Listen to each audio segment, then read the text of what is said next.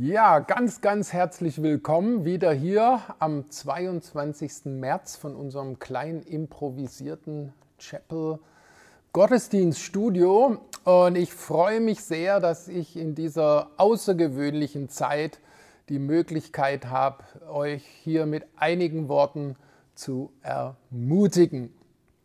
Ich glaube, viele von uns geht es so, wir waren noch nie so dankbar für diese modernen Kommunikationsmöglichkeiten, die wir jetzt gerade in unserer Zeit so besonders nutzen können. Äh, für mich war es eine ganz neue Erfahrung. Vor einigen Tagen waren wir als One Love Pastorengemeinschaft in einem virtuellen Raum zusammen und für mich auch was ganz Neues. Immer derjenige, der gerade gesprochen hat, der ist sichtbar gewesen. Und so haben wir eine wunderbare Gemeinschaft, einen wunderbaren Austausch haben können. Sogar eine tiefe Gebetszeit war möglich in diesem virtuellen Raum, den wir da miteinander betreten haben, ohne uns physisch zu sehen oder zu berühren. So erstaunlich. Ja, wenn du Gottes Hand gerade nicht finden kannst, wenn du seinen Weg für dich selbst oder auch für unser Land, ja für die ganze Welt im Nebel deiner unbeantworteten Fragen nicht sehen kannst, dann halte dich fest an Gottes gutem Charakter, seinem Wesen, seinem Herzen, ja an dem, was du bereits schon über ihn weißt und wie du ihn schon so viele Male in seiner Treue erlebt hast. Gott ändert sich nicht. Der Hebräerbriefschreiber sagt sogar, Gott kann nicht lügen. Er ist und bleibt der Fels der Zeiten. Unser guter Gott hat eine vollkommene Schöpfung gestartet, einen leidfreien Raum für Mensch und Tier und Vegetation. Und er wird dieses Zeitalter auch so beenden in einem leidfreien Raum. Ja, Jesus sagt, er wird jede Träne abwischen von unserem Gesicht. Leid, Schmerz und Geschrei wird nicht mehr sein. Wir haben einen guten Gott, Gott, der Fels der Zeiten. Tja, spätestens heute weiß es jeder, dieser Frühlingssonntag im März, er ist so ganz anders wie jeder andere Frühlingssonntag, den wir je zuvor in unserer Lebenszeit erlebt haben. Wir fühlen uns nicht mehr so sicher. Zukunftspläne werden von einem großen Fragezeichen verdrängt. Tja, in der Vergangenheit, da haben wir Bilder gesehen im Fernsehen von Dürren, von Hungerskatastrophen und wir haben gedacht, Mensch, ist das schlimm, aber sowas passiert in Deutschland nie. Wir sahen Berichte von brutal niedergeschlagenen Aufständen, von Bürgerkriegen mit vielen Toten und wir dachten, das ist ja furchtbar. Aber so etwas passiert in unserem demokratischen, gut bürgerlichen Deutschland ja sowieso nie. Wir sahen Bilder von furchtbaren Tornados und Hurricanes, die Tausenden von Menschen die Existenz und das Leben gekostet haben. Und wir dachten, oh, das ist ja furchtbar.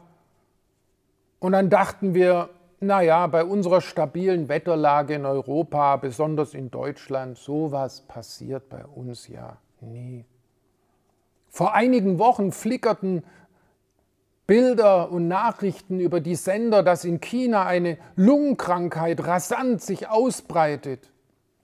Was uns etwas verstörte, war, dass die Behörden den Arzt, der die Krankheit entdeckt, ins Gefängnis gesteckt haben und Ganze Städte, Millionen Städte wurden abgeriegelt, autofreie Stadtautobahnen sahen wir. Wir sahen, wie die Regierung Notkrankenhäuser an den Rändern der Metropolregion bauten und wir dachten, das ist echt schlimm. Aber naja, in so einem Land von solchen krassen Menschenrechtsverletzungen und wo so viele Christen verfolgt werden, vielleicht musste diese Nation mal an ihre Grenzen geführt werden, aber China ist ja sehr weit weg und sowas wird in Deutschland ja sowieso nie möglich sein. Wir haben eines der besten Gesundheitssysteme der ganzen Welt. Und heute ist es da. Wir sind mittendrin. Experten sagen, das Zentrum der Pandemie ist jetzt eindeutig in Europa. Und wir alle, Kinder und auch besondere ältere Menschen, wir spüren die Auswirkungen ganz unmittelbar. Viele Menschen erleben ein Gefühl von Angst, das sie lange Zeit nicht kannten. Eine kalte, unbarmherzige Angst kriecht die Seele hinauf. Die Angst, alles, was ich mir je aufgebaut hat, habe, vielleicht verlieren zu können. Es hat sich etwas verändert. Ich habe mich neulich ertappt, dass ich dachte, das Ganze ist doch wie ein schlechter Traum. Wahrscheinlich werde ich gleich aufwachen und dann wird alles so sein, wie es immer war. Aber sofort protestierte mein Verstand und überzeugte mich, Harold, du weißt ganz genau, dass es kein Traum ist, kein Albtraum, es ist die Wirklichkeit. Es klingelt an der Tür und die super nette Postbotin steht mit einem Päckchen vor der Tür. Nein, ich muss nicht mehr selber unterschreiben. Sie macht das für mich auf diesem kleinen Display und zeigt mir die Bestätigung. Man muss nichts mehr berühren wegen der Ansteckungsgefahr. Und da ist noch etwas, das anders ist als sonst. Sie verabschiedet sich mit einem ganz besonderen Gruß. Sie sagt, einen schönen Tag noch und bleiben Sie gesund. Das war neu. Aber jetzt, gerade in dieser Zeit, hören wir diesen Gruß sehr oft, bleiben Sie gesund. Und ehrlich gesagt, genau das habe ich auch vor. Ich will gesund bleiben.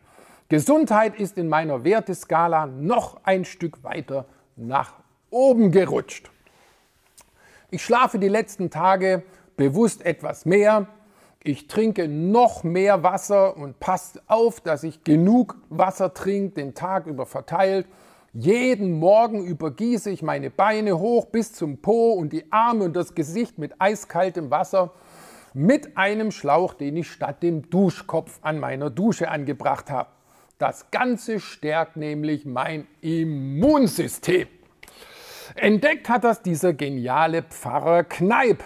Leider nimmt seine Fangemeinde in der Welt in letzter Zeit ziemlich ab, aber eine Zeit lang war Pfarrer Kneip und Dr. Kneip sehr, sehr anerkannt und es war eine anerkannte Form der Rehabilitation und Gesundheitsvorsorge. Könnt ihr euch vorstellen, es gab sogar in Ägypten Kneip-Kliniken. Wie kam denn dieser Mann zu der Überzeugung, dass warme und kalte, kalte Reize auf unsere Haut, verursacht durch Wasseranwendungen, unser Immunsystem enorm stärken kann. Vielleicht mal so kurz seine Geschichte angeschaut. Dieser Sebastian Kneip kam aus einer ganz, ganz armen Weberfamilie und schon mit elf Jahren hatte er den Traum, ich werde einmal Priester werden. Und da man damals auch schon relativ viel Geld brauchte, um zu studieren, beschloss er schon als Kind, jeden Kreuzer zu sparen. Und er arbeitete im Betrieb seiner Eltern als Weber von Kind.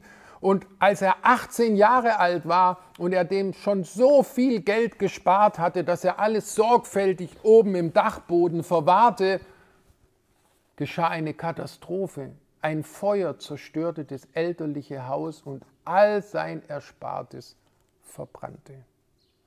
Aber dieser Mann, Sebastian Kneip, war nicht jemand, der aufgegeben hat oder aufgeben konnte oder wollte. Und so betet er zu Gott und sagte, Gott, wenn du es willst, dann kann es trotzdem geschehen. Und tatsächlich taucht ein Gönner auf und er beginnt mit 23 Jahren das Studium der Theologie. Tragischerweise wird er sehr, sehr krank. Er hat eine schwere, blutige Lungentuberkulose und er liest ein kleines Heftchen über die Heilkraft des fließenden Wassers auf unseren Körper. Und da er nicht mehr viel zu verlieren hat und die Ärzte ihm nicht mehr helfen konnten, beschließt er im Winter eine dreiviertel Stunde Fußmarsch zum Donauufer herunterzulaufen und taucht seinen Körper einige Male komplett ins eiskalte Wasser, trocknet sich ab und läuft die Strecke von einer Dreiviertelstunde wieder nach Hause. Das tut er dreimal in der Woche über Monate und nach kurzer Zeit merkt er, er geht immer müde und entkräftet zum Fluss, aber er kommt immer erfrischt und kraftvoller zurück. Und nach einiger Zeit spürt er, wie er immer gesünder wird, bis er schließlich ganz wiederhergestellt ist. Und aus diesen Erfahrungen heraus, Erlebnis heraus, entwickelt dieser Kneip eine regelrechte Gesundheitsordnung. Für ihn sind fünf Säulen in dieser Ordnung wichtig. Also, was wir gerade gehört haben, die Anwendung von Wasser, von warmem und kaltem Wasser im Wechsel und äh, in einer ganz bestimmten Form angewandt auf unseren Körper bringt das unser Immunsystem so richtig in Schwung. Für ihn war auch Ernährung wichtig. Die zweite Säule war Vollwert und Basiskost mit frischen Produkten. Drittens glaubt er an die heilende Kraft von Kräutern und Pflanzen. Und viertens war für ihn wichtig, der Mensch braucht regelmäßige und ausreichende Bewegung. Der fünfte Säule war die sogenannte Ordnungstherapie. Kneip war davon überzeugt, dass je deutlicher wir in einem Lebensrhythmus hineinkommen, das wird in uns eine seelische Zufriedenheit erzeugen, die eine Freude auslösen wird, die unseren Körper gesund hält. Für ihn war Lebensordnung den Schöpfer Gott im Mittelpunkt von allem zu haben. Und das hat dieser Mann erkannt, schon bereits 1821 war er geboren in Ottobrunn im bayerischen Schwaben. Ich glaube, ganz besonders in so einer Zeit der Krise ist es wichtig, sich nicht hängen zu lassen, sondern so entschlossen an einem gesunden Lebensstil zu arbeiten. Es lohnt sich doch, wenn du gesund bist. Es ist gut für alle, nicht nur für dich, sondern für alle, die um dich herum sind. Was bedeutet es, wenn wir Menschen sein können, die gesund, glücklich und zufrieden sind. Es lohnt sich, da hinein zu investieren. Vor einigen Tagen blieb mein Blick eine längere Zeit auf einem Baum vor unserem Haus haften. Ein schöner, gesunder Baum, bestimmt so an die zwölf Meter hoch. Er hat starke, ausladende Äste und die kleinen grünen Knospen verraten, dass er bald schon ein prächtiges Blätterkleid tragen wird. Da dachte ich an den Propheten, an den Prophet Jeremia. Er verspricht einer bestimmten Gruppe von Menschen, so zu werden und so zu sein wie ein gesunder, starker Baum. Nein, er spricht nicht alle damals Juden oder für uns übertragen alle Christen an. Nein, nur eine bestimmte Gruppe wird angesprochen. Aber lesen wir doch einfach mal zusammen Jeremia 17, Vers 7 und 8.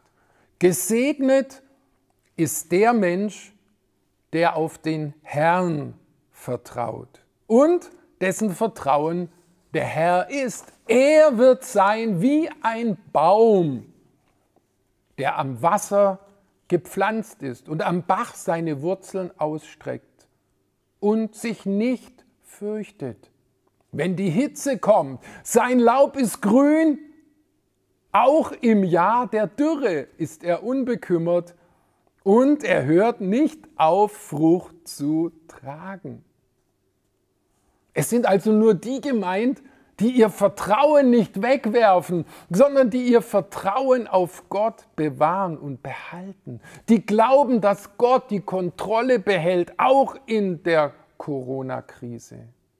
Wie kann man denn immer weiter Gott vertrauen? Vielleicht hilft uns da das andere Beispiel, das der Psalmist uns sagt im Psalm 1. Da vergleicht er auch Menschen mit so einem wunderbaren Baum, wo der Psalmist im ersten Psalm sagt, die, die sich freuen an Gottes Wort und sogar über sein Wort nachdenken, Tag und Nacht, die sind gepflanzt wie ein Baum an Wasserbächen. Einige von uns haben in der gegenwärtigen Situation viel, viel mehr Zeit. Andere haben wegen der Krise so viel zu tun, dass sie es kaum schaffen können. Aber die Bibel macht hier keinen Unterschied. Sie sagt einfach, der Mensch, der in seinem Wort bleibt, der Freude hat an seinem Wort, der über sein Wort nachdenkt, Tag und sogar Nacht, der ist gepflanzt, der bleibt. Bäume sind im Unterschied zu Menschen oder Vögeln oder Tieren an einem Ort festgewachsen. Sie können nicht umziehen und sie können nicht weglaufen. Sie können in schwierigen Lebensbedingungen eigentlich nur zwei Dinge tun. Sie können sich anpassen oder sie müssen eingehen. Und die Pflanzen haben sich für das Erste entschieden. Pflanzen folgen bestimmten Lebensrhythmen. Dazu gehören diese Phasen, in denen, sie, sie, in denen sie nicht produzieren. Sie halten eine Art Winterschlaf, man nennt das Abreifen. In dieser Zeit wird die Pflanze innerlich stark. Die Zellwände werden fest. Nach außen hin sieht man in dieser Zeit nicht viel. Aber das dient dazu, dass sie immer unabhängiger wird von widrigen Umständen, von Stürmen oder von Dürrephasen. Nutzen wir doch diese Krisenzeit, um innerlich stark zu werden, indem wir noch mehr darauf achten, dass diese gesunden Rhythmen der Gnade in unserem Leben aktiv sind, indem wir sie kultivieren. Was für ein Versprechen Sogar in Zeiten der Dürre hört er nicht auf, Frucht zu bringen. Bleiben wir doch in diesem Boden seiner Gnade. Bleiben wir doch verwurzelt und nutzen wir die Zeit, wo wir vielleicht nicht so viel produzieren können, dazu unseren inneren Menschen stark werden zu lassen. Von den ersten Jesus-Nachfolgern hieß es, dass sie, egal wie schwierig die Umstände waren, egal wie sehr das Feuer der Verfolgung tobte, egal wie sonst Schwierigkeiten in ihrem Leben waren, sie blieben an ganz bestimmten Dingen dran. Eigentlich waren es vier Dinge, die uns da aufgelistet werden. Sie blieben in der Lehre der Apostel. Sie blieben in der Gemeinschaft. Sie blieben im Gebet. Und was noch? Sie blieben dabei, das Abendmahl zu feiern. Tatsächlich ist es wegen der gegenwärtigen Lage wirklich schwierig geworden, in der Gemeinschaft zu bleiben. Zumindest in der physischen Gemeinschaft. Aber offensichtlich gibt es ja auch eine Gemeinschaft in der Verbundenheit im Heiligen Geist. Paulus sagt einmal, dass sein Geist bei dem Treffen gegenwärtig ist, obwohl er körperlich nicht da sein kann. Vielleicht entdecken wir in diesen Zeiten noch einige Geheimnisse, die die ersten Christen kannten. Du, du kannst aber, egal ob du allein bist oder mit zwei oder drei anderen Personen zusammen Abendmahl feierst, du kannst es feiern in der Gewissheit, dass Jesus da ist. Immer in schwierigen Zeiten haben Jesus Nachfolger das Abendmahl für sich ganz neu entdeckt. Als einen Punkt der Ruhe, des Durchatmens, des Erinnerns, des Staunens. Das Abendmahl zum Kräftetanken. Das Abendmahl als ein Geschenk, das uns daran erinnert, was Jesus für uns getan hat. Im Abendmahl gibt uns Jesus ein großes Versprechen. Es wird ein Wiedersehen geben mit ihm und mit all denen, die ihm vertrauen. Matthäus 26, 29 heißt es, Merkt euch meine Worte, ich werde keinen Wein trinken bis zu dem Tag, an dem ich ihn wieder mit euch im Reich meines Vaters trinken werde. Jetzt wissen wir zumindest schon mal eine Sache, die es im Himmel geben wird, nämlich Wein. Jesus wird mit uns wieder feiern. Er wird sein Versprechen einlösen. Jesus hat beim letzten Abendessen im Kreis seiner Jünger einen neuen Bund, ein neues Versprechen Gottes eingesetzt. Und ich lade jeden ein, der diese Botschaft hört, heute an diesem Sonntag auch das Abendmahl zu feiern.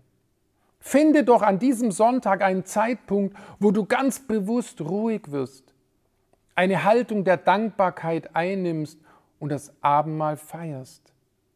Vielleicht wirst du als Mensch alleine in deinem Zimmer sein, aber du darfst ganz sicher sein, Jesus ist bei dir.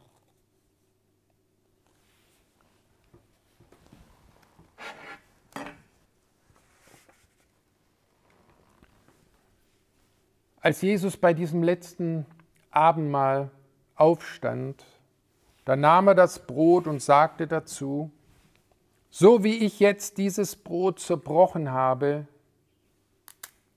so wird mein Körper gebrochen werden. Ich selbst werde das Passalam für euch sein und mein Leben als Opfer für die Sünden der ganzen Welt geben. Er nahm auch den Kelch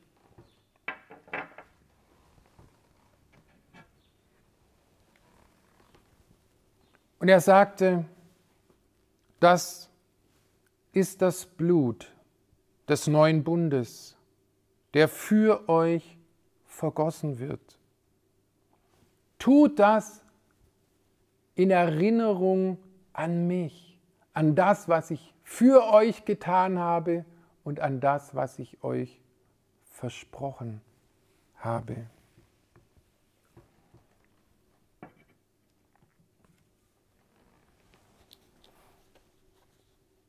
Ich wünsche euch einen wunderbaren Sonntag im Frieden unseres Gottes und eine gesegnete Abendmahlsfeier.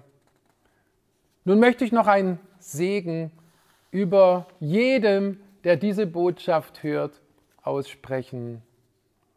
Vater im Himmel, ich segne jede Person, die diese Botschaft hört. Ich bete, Vater, dass du jeden bewahrst vor Unruhe, vor Angst und vor allem davon, krank zu werden.